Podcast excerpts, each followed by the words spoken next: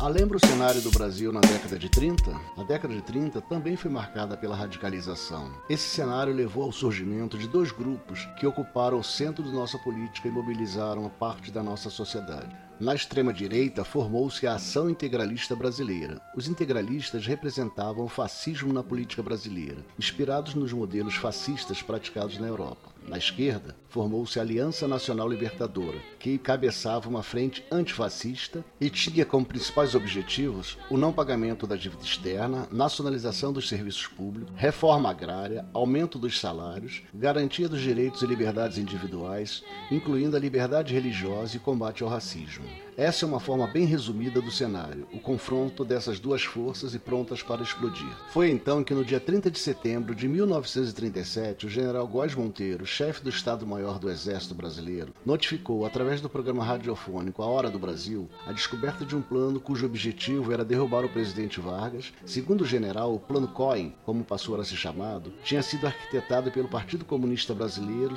e por organizações comunistas internacionais. O plano, supostamente apreendido pelas Forças Armadas, anunciava uma insurreição armada. A invasão comunista previa a agitação de operários e estudantes, a libertação de presos políticos, o incêndio de casas e prédios públicos, manifestações populares que terminariam em saques e depredações, além da eliminação de autoridades civis e militares que se opunham à tomada do poder.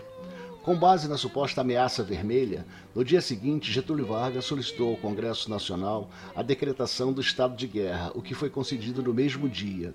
Iniciou-se uma intensa perseguição aos comunistas e também a opositores políticos. Algumas semanas depois, em 10 de novembro, com o apoio de várias lideranças nacionais e ainda com base na ameaça vermelha, Getúlio autorizou ao exército cercar o Congresso Nacional e à noite, em pronunciamento ao país, o presidente anunciou a outorga de uma nova Constituição, são tem-se início a ditadura do Estado Novo. A revelação da farsa. Anos mais tarde, porém, ficaria comprovado que o documento Plano Cohen foi falsificado e que não havia ameaça vermelha. A intenção era justificar a instauração de uma ditadura do Estado Novo. Em um cenário menor, porém de grande importância para a cultura brasileira, morria em 4 de maio deste mesmo ano, 1937, o compositor Noel Rosa, vítima de tuberculose. Em seus dias finais de vida, compôs a música Último Desejo, em homenagem à sua grande paixão Cici, a dama do cabaré, que iremos ouvir agora na voz de Marília Batista.